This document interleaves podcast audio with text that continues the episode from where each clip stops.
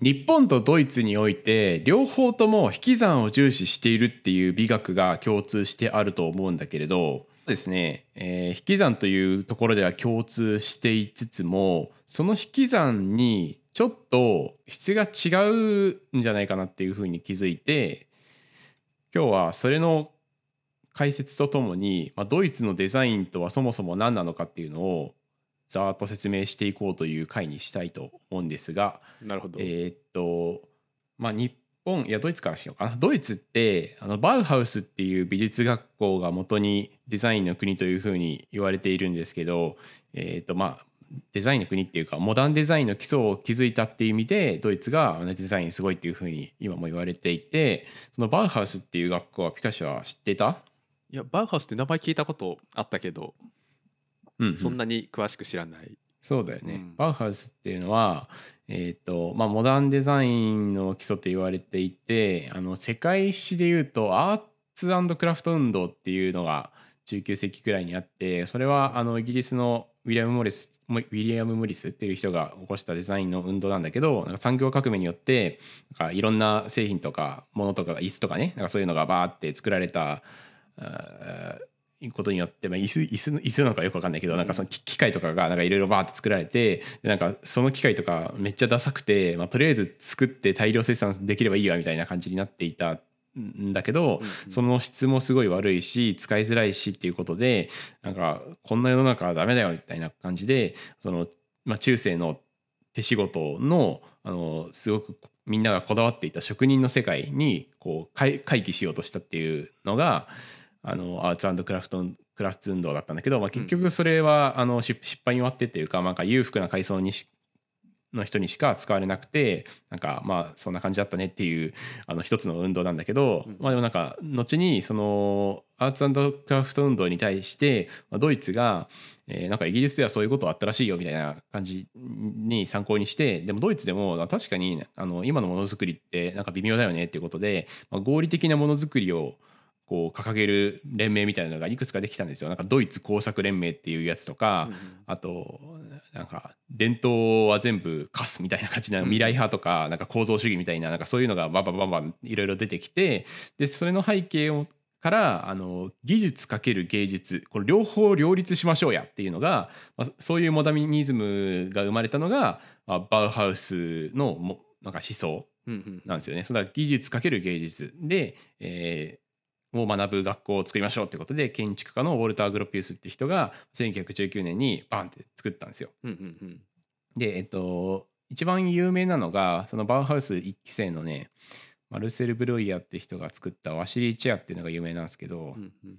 多分ね見ればねあこれねってわかる。ちょっと今見せるね。これ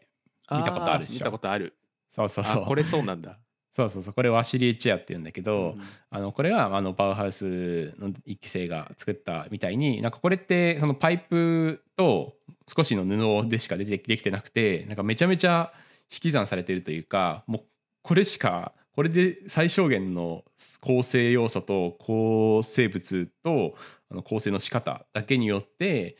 あの椅子というものを成り立たせてる。椅子の機能がそのまま形になってるみたいな超無駄のない設計をプロダクトデザインとして、まあ、椅子という形で表現したっていうのがワシリチアなんだけど、まあ、これこういうことなんだよね。うんうんうん。そう機能美みたいな。機能美の提唱。うんうんうん。でも、まあ、結局そのバウハウスっていうのはあの僕も去年の夏にバウハウス行ったんだけどあの、まあ、その1919年に設立されてで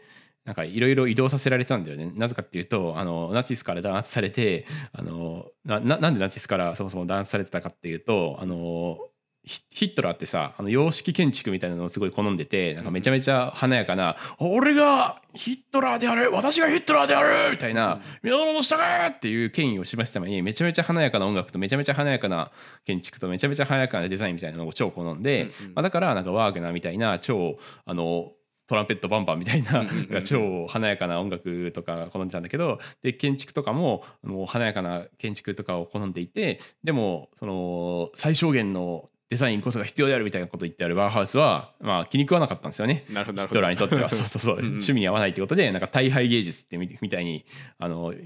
表して、えーまあ、な大ナチスに弾圧されてたんだけどあそうなんだ。うんうん。いやそうだから結局ねバウハウス自体もなんか14年間しか運運営されなくてその14年間運営されてナチスになんか弾圧されて閉鎖されたんだよ。であ解散したそうなんだうんそうそうそうそう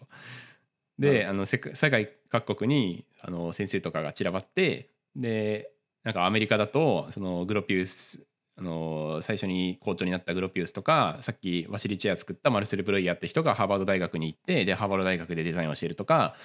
まあ、なんか日本でもなんかそういう感じでなんか山山脇なんとかって人がこうに日大の芸術学部ってあるじゃん。うんうんうん。なんかあそこの日本大学芸術学部で初めてデザインの授業を行ったりとかあ、そうなんだ。うんうん。そうそうそうでなんかドイツの別のウルム造形大学ってところになんかマックス・ベルって人が行ってでそこで現代デザインの理論とか実践を深めたみたいにその各バウハウスは死んだんだけどそのバウハウスの魂はなんか各地で世界でに散らばっていってデザインを